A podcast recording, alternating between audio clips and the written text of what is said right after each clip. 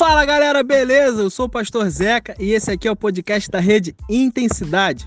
A temática que a gente tem trabalhado é o Sermão do Monte, as bem-aventuranças. E hoje a gente vai falar sobre felizes os que têm fome e sede de justiça, porque serão fartos. Curte aí, espero que te abençoe. Grande abraço.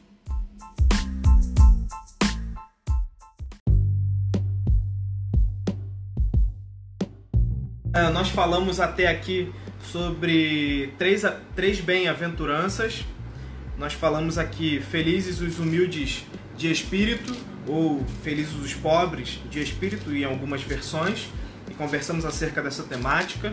Falamos que as bem-aventuranças elas estão nessa ordem, não é à toa, não é por acaso, mas tem todo um significado e todo um simbolismo de estar nessa ordem. Então, felizes são uh, os, os humildes de espírito, depois falamos felizes são os que choram, depois falamos sobre felizes os mansos, e agora nós vamos falar sobre felizes ou bem-aventurados os que têm fome e sede de justiça, porque serão saciados. Tá bom? Esse é o versículo que eu queria ler, esse é o versículo que nós lemos e vamos tentar uh, observar o que, que ele tem a nos ensinar. Então, é, aqui a gente tem falado sobre o Sermão do Monte como sendo uh, os valores do reino de Deus manifestos ou ensinados por Jesus, na expectativa de que a gente possa também manifestar isso na presença dos homens, para a glorificação uh, de Deus o Pai. no próprio, no próprio texto de Mateus capítulo 5, um pouquinho mais para frente, alguns versículos mais para frente, vai dizer aqui o propósito. Ó.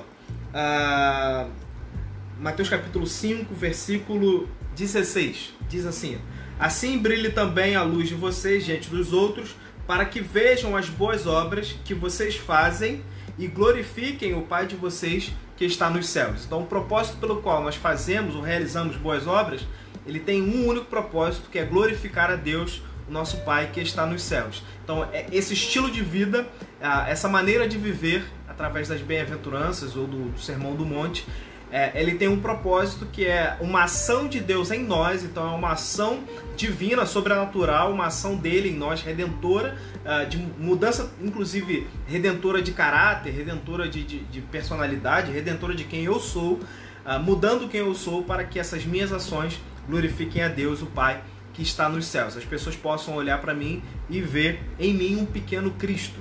Então aqui está o, o propósito pelo qual uh, Jesus está nos ensinando uh, isso. E somente é possível ter fome e sede de justiça aquele que é humilde de espírito e reconhece os seus próprios pecados, aquele que chora pelos seus pecados e aquele que se submete à soberania de Deus. Somente essa pessoa que reconhece o seu pecado, uh, uh, que é humilde para reconhecer o seu pecado, que chora pelo seu pecado e que se submete à soberania de Deus, somente essa pessoa que tem essas características, ela consegue então ter fome e sede de justiça. Todas essas características que eu disse para você, elas são encontradas nas bem-aventuranças que foram uh, aqui estudadas por nós anteriormente. Uh, boa noite a to todos que estão chegando aqui agora. Boa noite, irmã Nalva. Boa noite, Deusuíla. Boa noite, Marcos. Que bom ter vocês aqui conosco, tá bom? Então nós vamos falar nessa noite sobre esse apetite, né, pelo alimento, pelo alimento do céu. Eu tenho usado aqui como base algumas obras aqui alguns sermões alguns sermões da do alguns sermões do, do, do pastor Hernandes Dias Lopes algumas obras de John Stott alguns comentários e aí eu tenho feito esses esses estudos aqui a partir uh, desses homens também que vão nos contribuindo aí sobre isso tá bom então em primeiro lugar eu queria pensar sobre que tipo de alimento uh, uh, devemos ter apetite devemos ter apetite em que tipo de alimento já que a gente está falando sobre ter fome e sede de justiça, a gente está falando sobre ter apetite de alguma coisa. Então, que tipo de alimento é esse que a gente está falando? A, a, fome espiritual é uma característica do povo de Deus. Tá? A, a, a ambição suprema do povo de Deus não é nas coisas materiais, é nas coisas espirituais. Isso é algo que a gente precisa ter aqui em mente e compreensão a, a fome do povo de Deus tem que ser nas coisas espirituais e em Deus, e não nas coisas materiais. Os cristãos aspiram às coisas mais excelentes, tá bom? Eles buscam em primeiro lugar o reino de Deus e a sua justiça. Isso é o que Jesus também vai, vai nos ensinar aqui no Sermão do Monte, né? Nós devemos buscar em primeiro lugar o reino de Deus e a sua justiça. E as demais coisas, aquelas coisas que Jesus está citando ali, ah, referente àquilo que ele estava falando, não se preocupe com o que a, a vez de vestir, ou, que, ou, que, ou, que, ou com o que a vez de comer, ou com o que a vez de beber, é, com o dia de amanhã. Sobre estas coisas, não se preocupem. Busquem em primeiro lugar o reino de Deus e as suas justiças. E a sua justiça. E essas demais coisas, as coisas que ele citou antes, vos serão acrescentados. Então, o povo de Deus deve buscar em primeiro lugar o reino de Deus e a sua justiça. Essa deve ser a fome, esse deve ser o apetite que nós devemos ter. Uh, Thomas Watson, uh, um puritano inglês do século 17, diz, disse que Jesus estava falando aqui nesse texto a respeito da justiça imputada e a respeito da justiça implantada. Então ele estava falando a respeito de dois tipos de justiça aqui. Uma é justiça imputada e a outra é a justiça implantada. Então nós vamos uh, pensar sobre esses dois tipos de justiça daqui a pouco. Uh, John Stott, um grande exegeta do século XX, ah, diz que a justiça bíblica ela tem três aspectos, tá bom? Quais são esses três aspectos? Aspecto legal, aspecto moral e aspecto social. A, a justiça legal trata a nossa justificação. Fala a respeito de um relacionamento com Deus. Então, Cristo Jesus, quando morreu na cruz do Calvário, em nosso lugar, ah, ele morreu para nos ah, ah, livrar do pecado e também justificar quem nós somos, justificar a nossa vida, justificar a gente. Então, essa é a justiça legal. Tá? É a justiça redentora, justificativa, né? Ela, é, hoje nós somos justos, justo naquele que é justo, é a justificação dele sobre nós. Ah, a justiça moral trata da conduta que agrada a Deus. É, ah, a justiça interior, de coração, de mente, de, de motivação, de motivação. Então essa justiça moral é a justiça que vai fazer com que a nossa conduta, com quem nós somos, ah, agrade ao Senhor. É aquela ideia de que a, a, a, gente vai desenvolvendo a nossa salvação, a nossa santificação ah, em nós, esse processo de santificação vai nos transformando à semelhança de Jesus o Cristo. Então, em primeiro lugar, a justiça legal é uma ação de Deus sobre a nossa vida. Ah, e por isso nós somos justificados por Ele, pela obra do justo que é Cristo Jesus. Ele é o justo e nós somos justos nele. Ah, em segundo lugar, a justiça moral fala a respeito ah, da nossa mente, do, do ah, a respeito do nosso coração, a respeito do nosso caráter, a respeito de quem nós somos. Fala sobre essa transformação de quem nós somos, tá bom? E em terceiro lugar, fala da justiça social. Refere-se à busca pela libertação do homem de toda a opressão. Então, junto com a promoção de direitos civis, de justiça nos tribunais, da integridade nos negócios, da honra no lar e dos relacionamentos familiares. Então, só é possível a gente conceber uma justiça social de fato havendo os dois tipos de justiça anterior. Então, três tipos de justiça. Primeiro, a justiça legal, que é, que é a derramação de Deus sobre nós, da sua justiça sobre nós, nos transformando, nos libertando. Desculpa, transformando depois. Primeiro nos libertando, justiça legal. Depois vem a justiça moral. Aí é transformação que nós iremos passar num processo de santificação.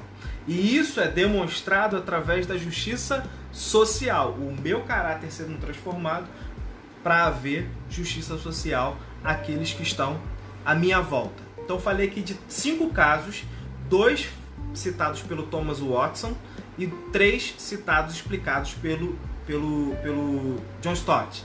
Watson vai falar sobre a justiça imputada e justiça implantada, que é nada mais nada menos do que a justiça legal, a imputação de Deus sobre nós, e a justiça moral, a justiça implantada de Deus em nós.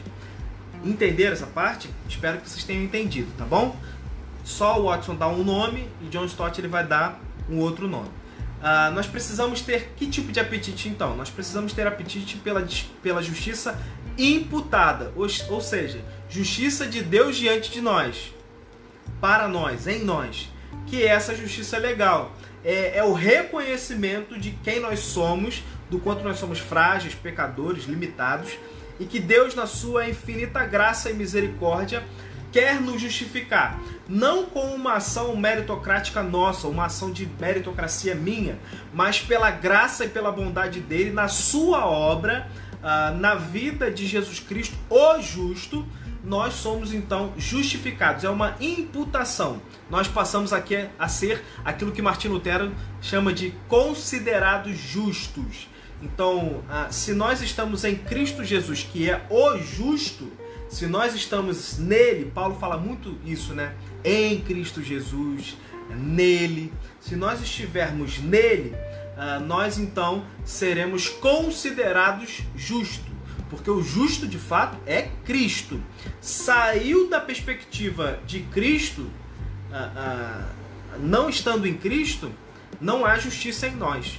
Porque a justiça está em Cristo. Ele foi justo. E logo nós somos justificados. Martin Lutero chama isso de considerados justos, tá bom? Ah, é importante a gente entender a respeito da justificação ou do justo no Antigo Testamento. Ah, no Antigo Testamento tem um salmo que diz assim: Eu nunca vi o justo mendigar o pão, nem sua descendência perecer. Precisamos entender a respeito desse versículo ali. Ah, o que ele está querendo dizer ali, é, por exemplo, se a gente fosse ver em algum outro momento, no Novo Testamento, por exemplo, a gente vai, vai ver e vai saber que Paulo, por exemplo, passou momentos difíceis, até momento de fome. E aí a gente pode dizer que Paulo não foi justo? Sim, foi um homem justo, foi um homem que, que estava em Cristo, nele, como ele muitas vezes disse em suas cartas. Então o que, que ele está querendo, qual é o ensinamento ali que ele está nos passando? O ensinamento ali daquele salmo não está propriamente dito é, é, no fato do justo em si, uh, mas no que o justo faz e por que, que ele não passa fome.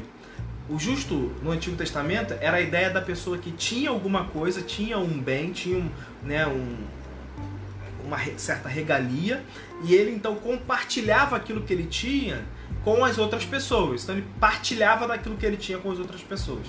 E aí, em um determinado momento, quando é, ele tivesse falta de alguma coisa, as pessoas iriam olhar para ele e, e, e, lembrar: bem, quando eu tive falta, esse homem foi justo e me abençoou e, compartilhou comigo e repartiu comigo aquilo que ele tinha.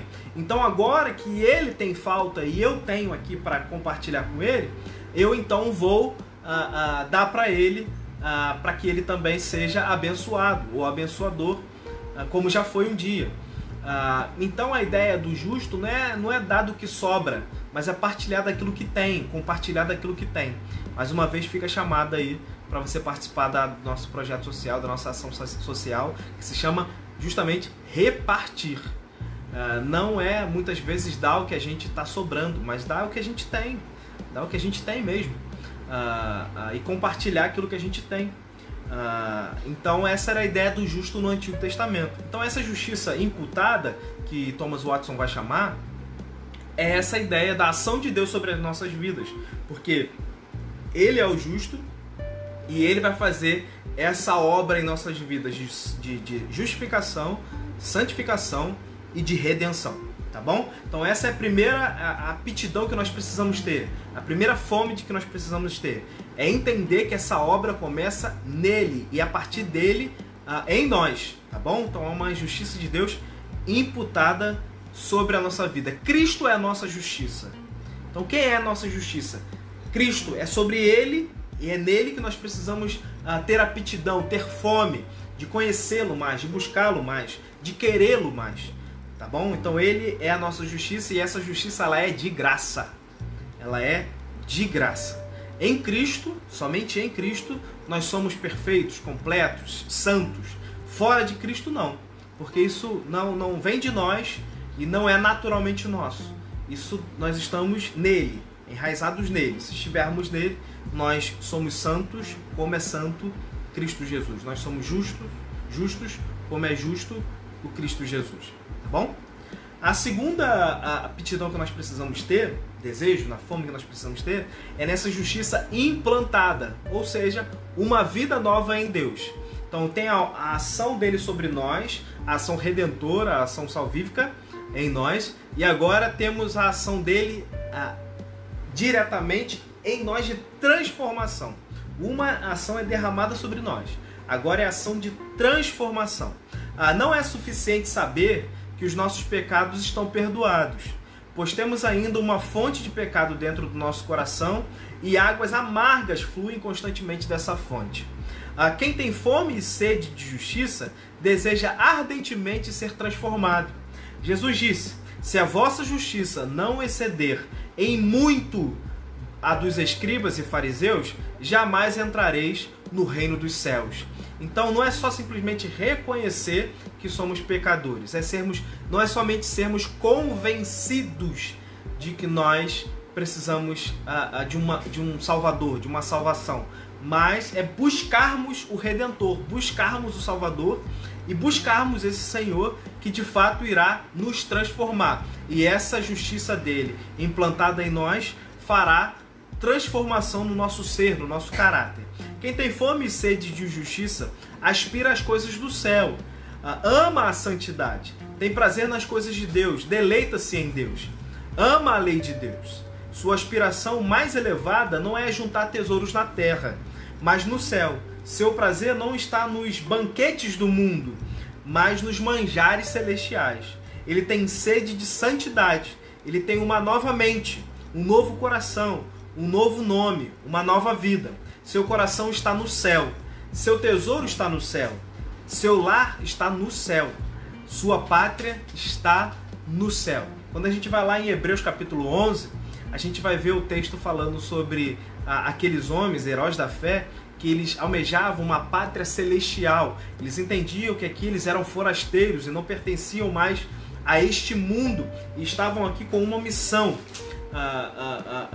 Com algo a ser feito aqui através da vida deles. Então, essa justiça que é imputada em nós por Deus, ela produz em nós uma implantação de transformação para que a gente tenha desejo, para que a gente almeje as coisas celestiais. Quem tem fome e sede de justiça deseja ardentemente ter mente pura, coração puro, vida pura.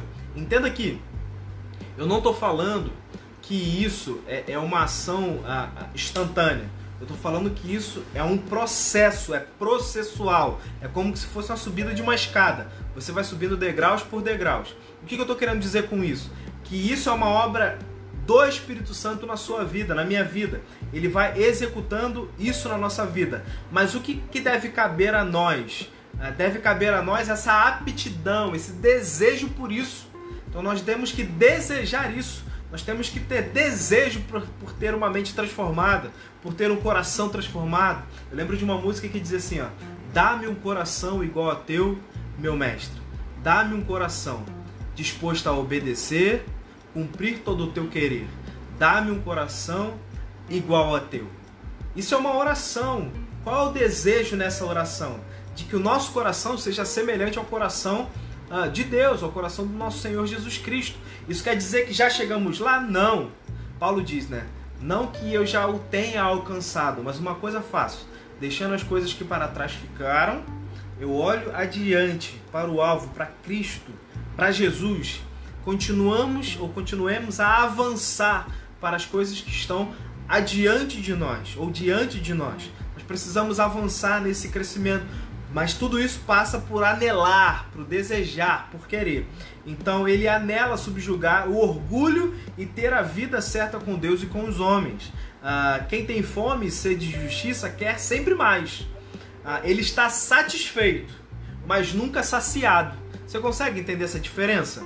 Uma coisa é nós estarmos, é, termos contentamento. Falei aqui isso, isso em algumas lives já. Uma coisa é nós, nós termos contentamento com aquilo que já temos. É o que? Nós não somos hoje aquilo que éramos há anos atrás. Nós estamos vendo Deus trabalhando em nós. Estamos contentes com o que Deus está fazendo em nós, contentes com o que nós temos, temos uma família, temos amigos, temos um bom trabalho, tudo que você tem na sua vida, tudo isso é motivo de, é, é de estarmos contentes, de você estar contente. Então, esteja contente com o que você tem. Não fique perdendo tempo com as coisas que você ainda não tem, ou que você não tenha, ou que nunca vai vir a ter. Mas esteja contente com aquilo que você tem, porque às vezes a gente fica tão perdido nas coisas que a gente quer, ou na coisa, na coisa que a gente não tem, que a gente não se atenta para aquilo que a gente já tem. Então, uma coisa é nós estarmos satisfeitos, outra coisa é nós estarmos saciados. Não podemos, porque a ideia do, do saciar é que não, não dá para não, não dá para encaixar mais nada, não dá para ser transformado mais nada. Ah, já tá bom onde é que eu cheguei. Não, não tá bom. Cristo quer que a gente viva uma vida acima da mediocridade.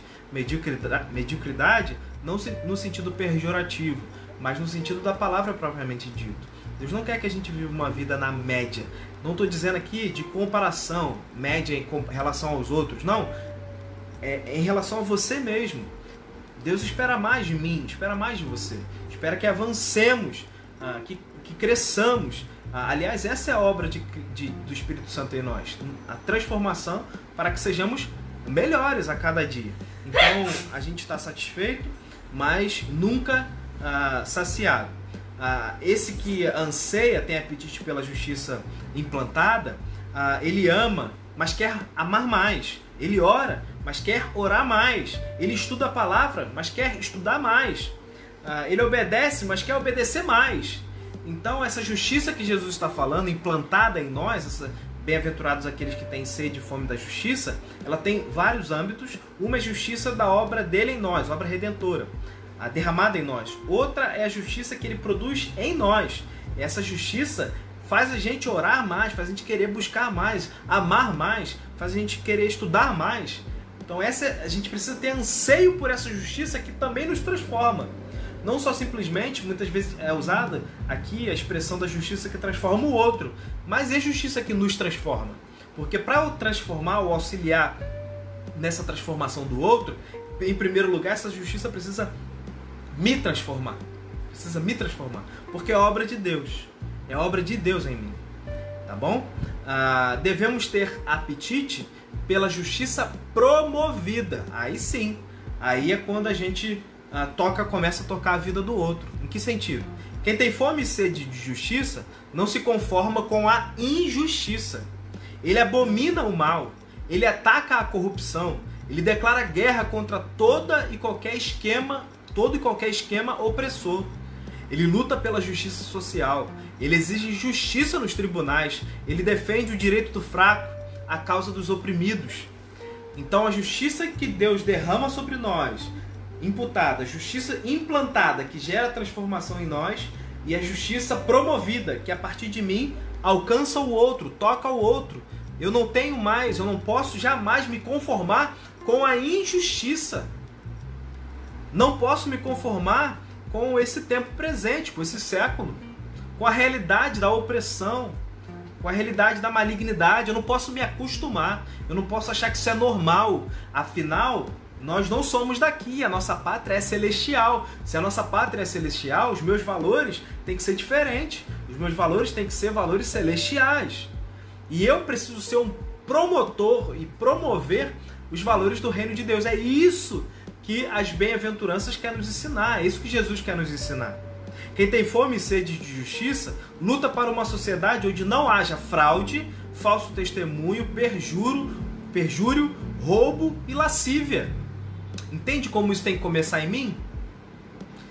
Porque como vou lutar contra isso se eu, ah, ah, pela falta de caráter, ou pelo meu, meu desvio de caráter, eu cometo isso? Entende? Se porventura você comete alguma coisa desse sentido aqui do que eu tenho falado, meu irmão, não é o fim da linha para você. Na realidade, João diz para a gente não pecar, mas se a gente pecar, a gente tem um advogado que perdoa a, a, as nossas ofensas a, e quer nos transformar. Se você tem cometido algum tipo desse pecado, desvio de caráter, se arrependa agora, pare agora. E Deus te perdoará e te transformará e implantará em você uma transformação do seu caráter. Derramará sobre você justiça vinda do alto. Ele deseja que toda a guerra cesse. Então, aquele que tem sede e fome de justiça deseja que toda a guerra acabe. Deseja que as leis sejam justas e sejam estabelecidas. Sua oração contínua, contínua é: Senhor, venha o teu reino, seja feita a tua vontade, assim na terra como no céu. Faz, pedir que Deus venha sobre nós é pedir que o seu governo seja estabelecido sobre nós, sobre mim e sobre você. Começando em nós. Ele deseja justiça diante de Deus, justiça para si e entre os homens. Justiça diante de Deus, obra de imputação dele. Justiça para si, obra de implantação. E justiça entre os homens. É, é uma justiça promovida a partir de mim, a partir de você. Ou aquilo que John Stott vai chamar sobre justiça ah, legal, sobre justiça moral e sobre justiça social.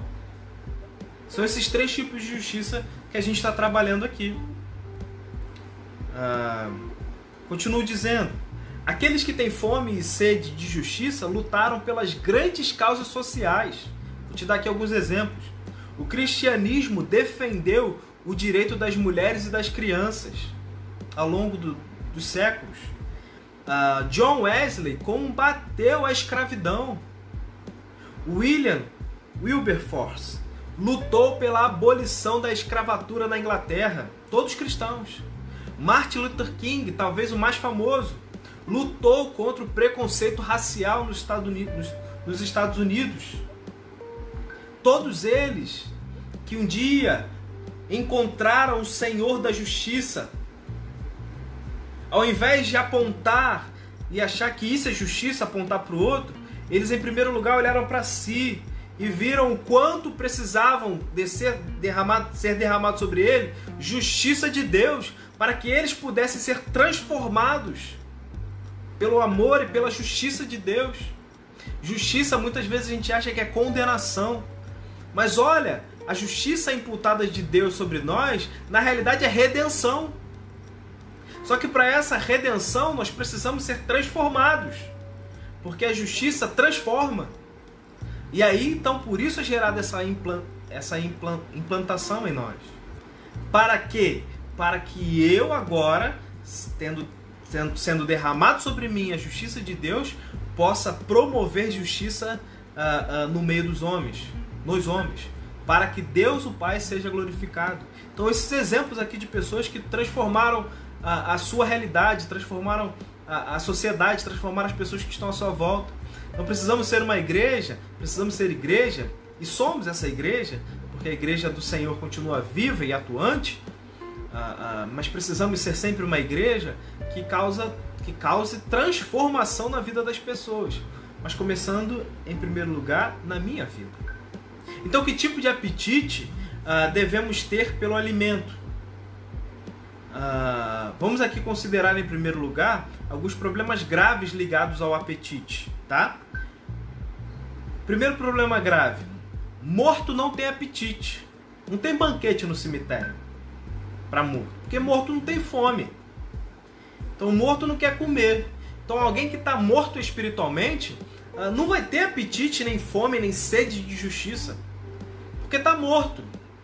Então o que, que essa pessoa precisa? De vida. Por isso Jesus veio da vida e vida em abundância. Vida em abundância não são bens materiais, meus amigos. Vida em abundância é vida celestial, é vida do Senhor na minha vida e na sua vida. É vida com justiça. É vida com intensidade, é vida com transformação. É vida com caráter. Isso é vida abundante. Vida que represente, mostre, a, a, reflita a luz de Cristo nesse mundo.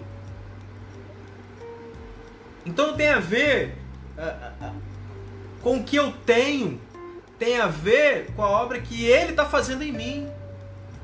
Tem a ver com que tipo de vida eu vivo que manifesta o reino de Deus. Mas para eu manifestar isso, eu preciso estar vivo. Não posso estar morto.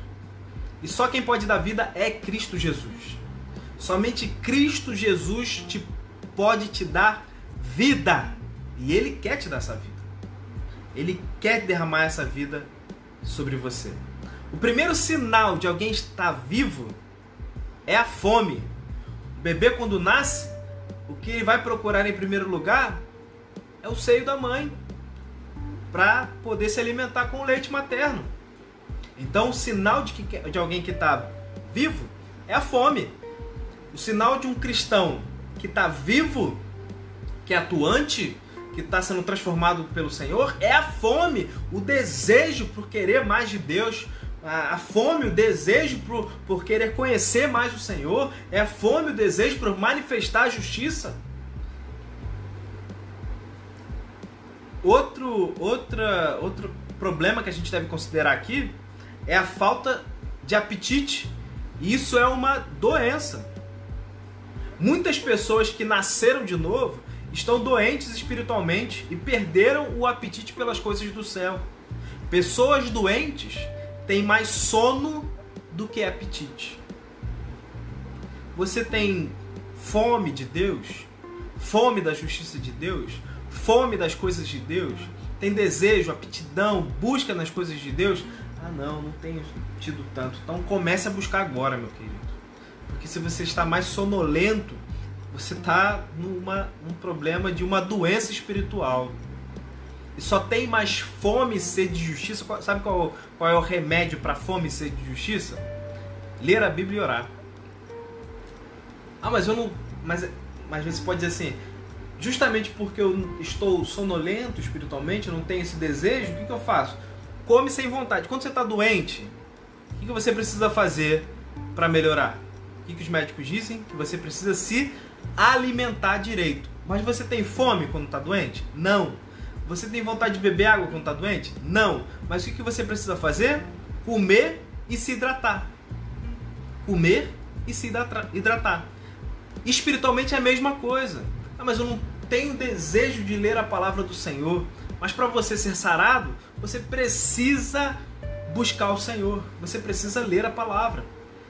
Mas eu não tenho desejo de orar porque você está doente. Mas para você ser curado, você precisa orar ao Senhor. É a mesma coisa. Deus usa as características do nosso ser, do nosso cotidiano, para nos ensinar, ensinar lições valiosíssimas. Valiosíssimas. Veja como é a reação do corpo com uma doença, como é a reação da alma, do, do espírito, com uma doença espiritual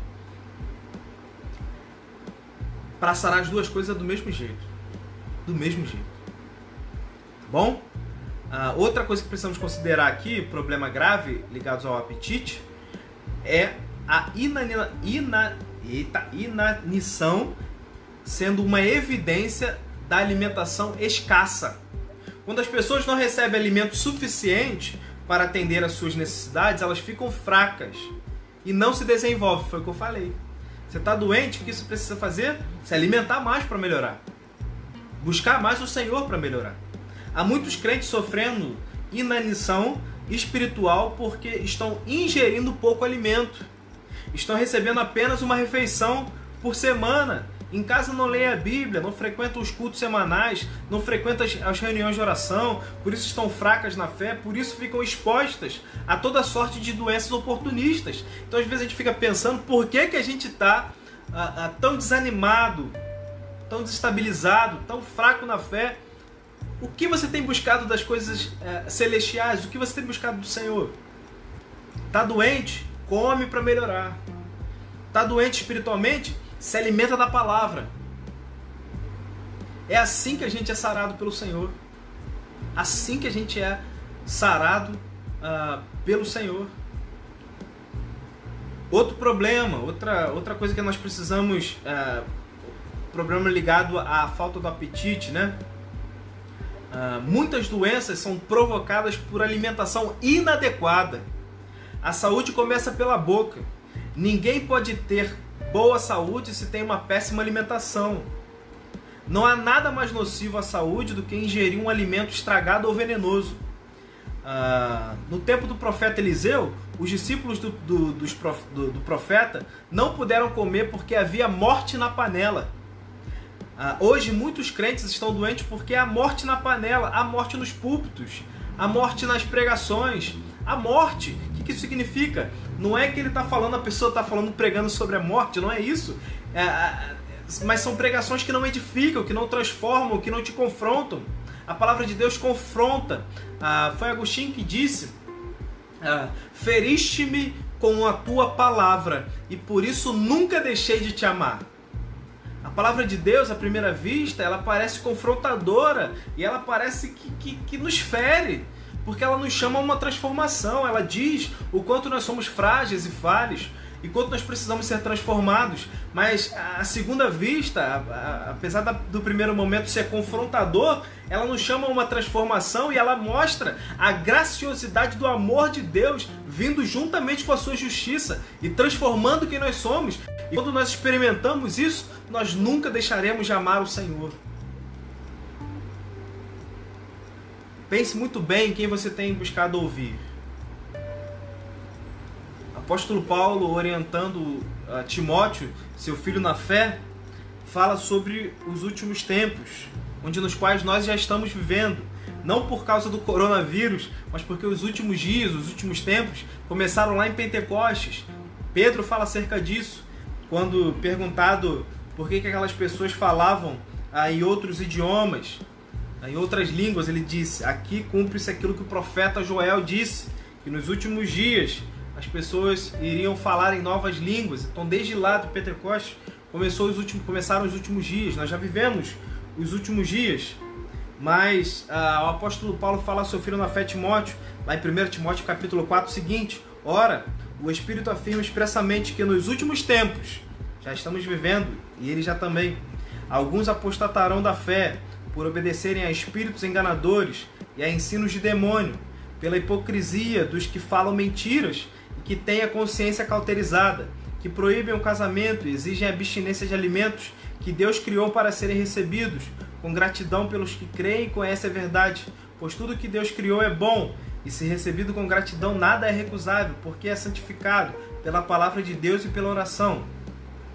Depois, ele vai falar mais na frente a respeito. Deixa eu ver se eu acho aqui. Ah,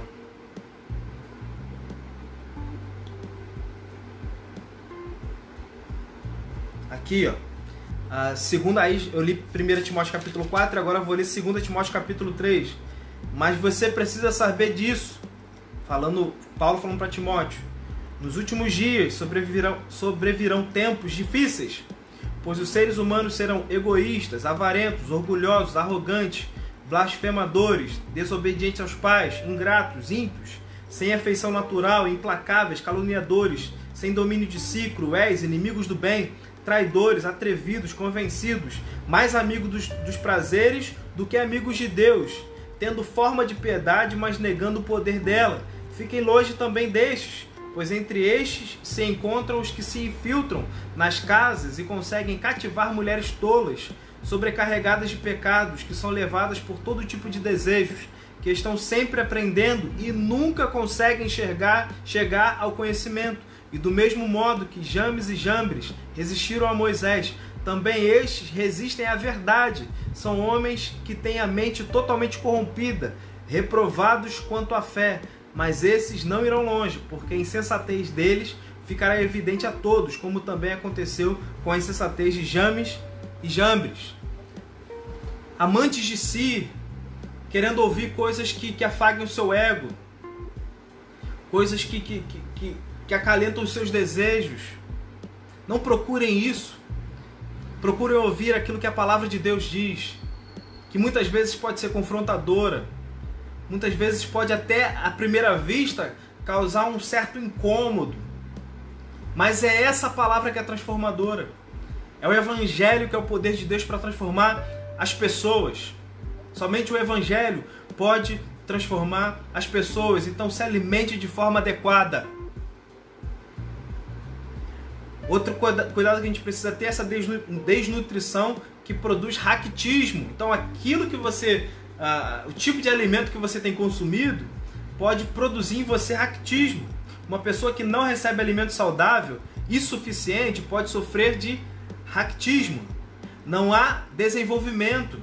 Uh, um crente que não se alimenta de forma correta das coisas de Deus torna-se raquítico espiritualmente. Assim como uma pessoa deve evitar ingerir aquilo que tira o apetite, devemos também rejeitar tudo aquilo que tira o nosso apetite de Deus. Então, tem alguma coisa que te afasta de Deus? Não se afaste de Deus, se afaste dessas coisas que te afastam de Deus. Precisamos evitar alimentos uh, que nos levam para longe de Deus. Cuidado com o que você tem procurado se alimentar, meu, meu, meu amigo e minha amiga. Muito cuidado. Uh, nós precisamos uh, agora considerar as, as características do apetite. Como é que tem que ser esse apetite? Em primeiro lugar, o apetite ele precisa ser real. Uh, não podemos fazer de conta que ele não existe. A fome e a sede são as necessidades mais essenciais da vida. Ninguém sobrevive sem pão, sem água. Assim também ninguém pode pertencer ao reino sem ter, desculpa, sem ter fome e sede de justiça. Assim como ninguém pode sobreviver sem pão, sem alimento, sem água, assim também ninguém pode pertencer ao reino sem ter fome de justiça, fome e sede de justiça. O maior anelo, a maior busca de um crente é ser perdoado pelo Senhor, é ser vestido com a justiça de Cristo. Seu maior desejo é ser santo, puro e glorificar a Deus. Antes tínhamos fome de pecar, agora temos fome para não pecar. Quem tem apetite enfrenta qualquer dificuldade para saciar a sua fome. Ele se deleita na comida, se deleita, tem prazer na comida as coisas do Senhor. Segundo lugar, o apetite tem que ser um desejo constante. Comemos pão hoje e temos fome amanhã. Hoje, vou contar um, um, um, uma história. Hoje é, deu quatro e meia da manhã, acordei com uma fome, uma fome. Ah, e aí meio, meio né, sonolento, ah, comi ali uns biscoitos mas eu acordei torcendo para amanhecer logo, porque eu queria comer. Eu tava com muita fome. Então, é, a fome faz a gente pensar umas coisas meio doidas, né? Tava quase substituindo o sono pela fome. Assim também ah, é com respeito às coisas espirituais. Temos fome de Deus e somos saciados, mas queremos mais. Queremos mais do seu amor, da sua graça, do seu poder. Somos como Moisés, ele conheceu a Deus na sarça, ele conheceu os milagres de Deus no Egito, uh, ele viu o poder de Deus arrancando o povo do Egito, abrindo o mar vermelho, dando água no deserto, fazendo chover pão do céu. Ele viu o dedo de Deus escrever a lei em tábuas de pedra, mas ele queria mais de Deus e clamou, e clamou: Senhor, mostra-me a tua glória. Esta fome e esta sede continuam e aumentam no simples fato de saciá-la. Quanto mais você se alimenta de Deus, mais você tem fome de Deus. Davi disse: Minha alma tem sede do Deus vivo. Salmos 42, versículo 2. Isaías diz: Com minha alma suspiro de noite por ti, e com meu espírito dentro de mim eu te procuro diligentemente. diligentemente. Então o nosso, o nosso apetite, a nossa fome, ela tem que ser um desejo real, ela tem que ser um desejo constante, não de tempos em tempos, mas constante. O nosso apetite deve ser intenso. A nossa temática da juventude da nossa igreja esse ano é intensos como Jesus. Nós queremos pensar acerca desse estilo de vida, dessa proposta de vida de Jesus para nós de maneira intensa. Uh, até aqui a gente tem trabalhado todas as temáticas de maneira a nos, a, a, a nos ensinar. Primeira temática que a gente trabalhou quando nós chegamos na igreja foi Venha o teu reino.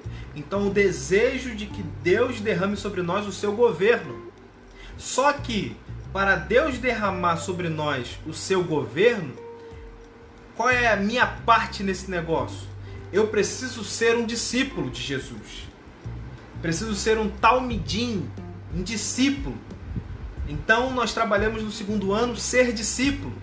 Então nós precisamos aprender com o mestre, a, a, a entender que ele é o nosso mestre, que ele é o nosso Senhor, para então o reino de Deus ser manifesto através de mim, o governo de Deus ser estabelecido através de mim. Mas como é que um discípulo vive? Que tipo de espiritualidade esse discípulo tem? E aí trabalhamos terceiro ano uma espiritualidade humana. Então a espiritualidade que nós temos que ter tem que ser uma espiritualidade não que me leva para pro, pro, pro, pro um canto, para um, um lugar separado, seja ele qual for, e faz eu esquecer do outro. Não. Mas a vida que nós precisamos ter, a espiritualidade que nós precisamos ter, é uma espiritualidade que toca o outro. Então, uma espiritualidade real é uma espiritualidade que toca o outro. Eu vou dar um exemplo aqui da Bíblia. Mateus capítulo 25. Mateus capítulo 25 diz assim, ó. Chegando lá. Mateus 25.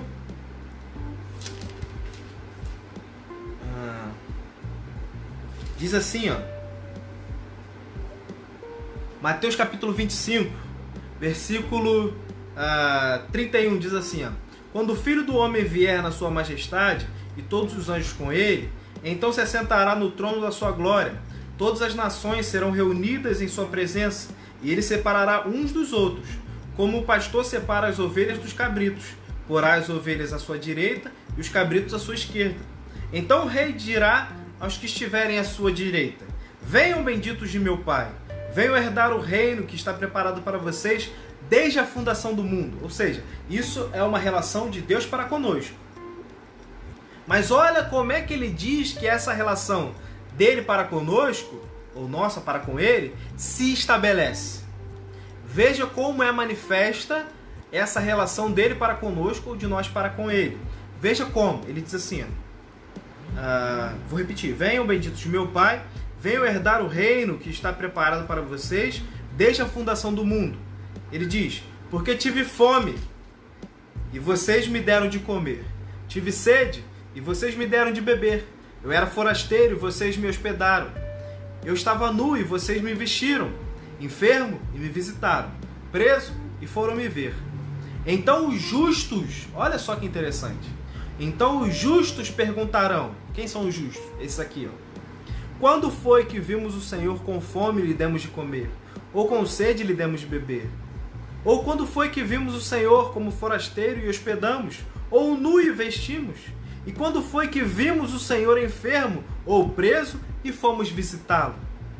O rei respondendo lhe dirá: Em verdade lhes digo que sempre que o fizerem a um destes meus pequeninos irmãos, foi a mim que o fizeram. O que ele está dizendo é que essa relação vertical entre Deus e nós, a comprovação dessa relação vertical entre ele e nós, entre ele e você, entre ele e eu, ela é visível, manifesta, comprovada a partir da minha relação com o meu semelhante, com o meu próximo, com o outro, com aquele que está à minha volta. E que tipo de vida eu tenho que viver? Uma, que tipo de espiritualidade eu preciso ter? Uma espiritualidade humana. Uma espiritualidade humana que toque o outro. Por isso, como é que eu então devo viver essa espiritualidade? Aí chegamos na temática desse ano. Precisamos viver essa, essa temática de maneira intensa. Precisamos viver essa vida de maneira intensa. Então, o que, que Deus te chamou para fazer? Faça isso de maneira intensa, integral, com todo o seu ser. O que, que Deus te chamou, te vocacionou, te conduziu a fazer? O que, que Deus tem para você? Onde você, você está plantado? Onde você está inserido? Com quem você vive? Com quem você convive? Faça isso de maneira intensa, porque toda vez que Jesus agia, Jesus tocava o outro, transformava o outro. As pessoas eram impactadas por Jesus. E nós somos, repito mais uma vez, nós somos agora a luz do mundo, não porque nós somos bons, mas porque habita em nós Cristo Jesus através da pessoa do Espírito Santo de Deus. Por isso ele diz: Vocês são o sal da terra.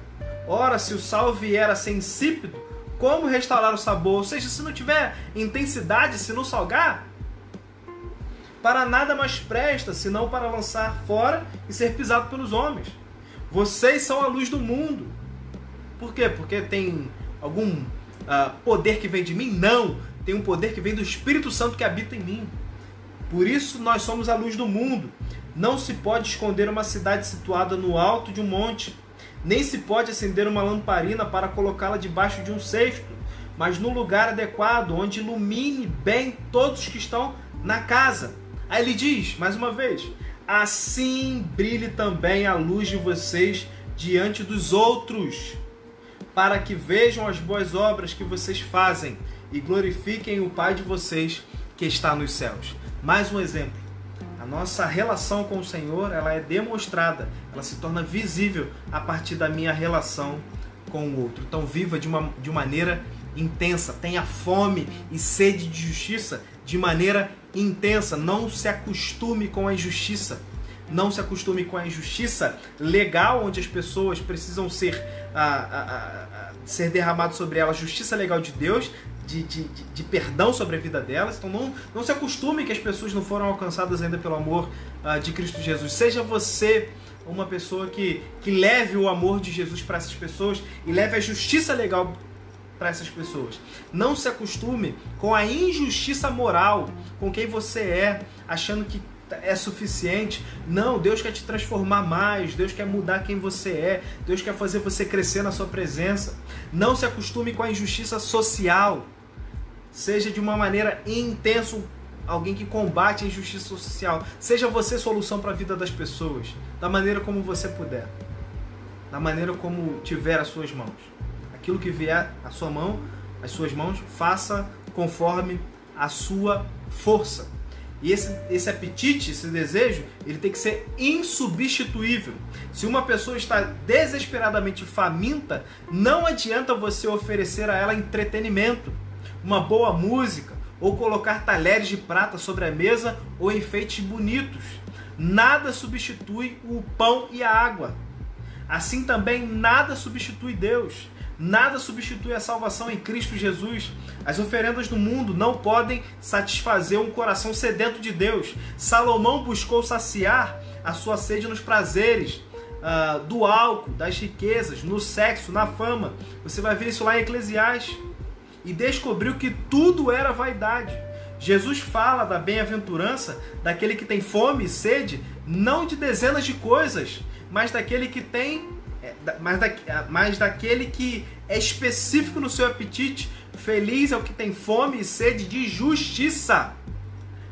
Hoje as pessoas querem Jesus e as riquezas, Jesus e o sucesso, Jesus e as glórias do mundo. Mas feliz é o que tem fome de justiça, e Cristo é a nossa justiça. Feliz é aquele que tem fome de Jesus, aquele que tem fome de Cristo, aquele que tem fome da sua justiça. Busque o reino de Deus e a sua justiça, e todas as demais coisas que ele citou, sermos saciados, não, não termos, termos as nossas provisões, termos as nossas roupas, o cuidado do amanhã, tudo isso vai ser suprido, como ele nos diz no Sermão do Monte. Ah, que bênçãos são destinadas aos, aos, que têm apetite pelas coisas do céu? Ah, vamos lá caminhando para o fim. Esse que tem apetite do, das coisas de Deus, das coisas do céu, ele, ele é saciado com uma bênção singular. Quando uma pessoa tem apetite de pão, ela come pão, mas volta a ter a mesma fome de pão. Quando ela deseja beber, ela bebe, mas volta a ter a mesma sede. Muitas pessoas têm fome de bens materiais, mas ninguém pode satisfazer a sua alma com bens materiais.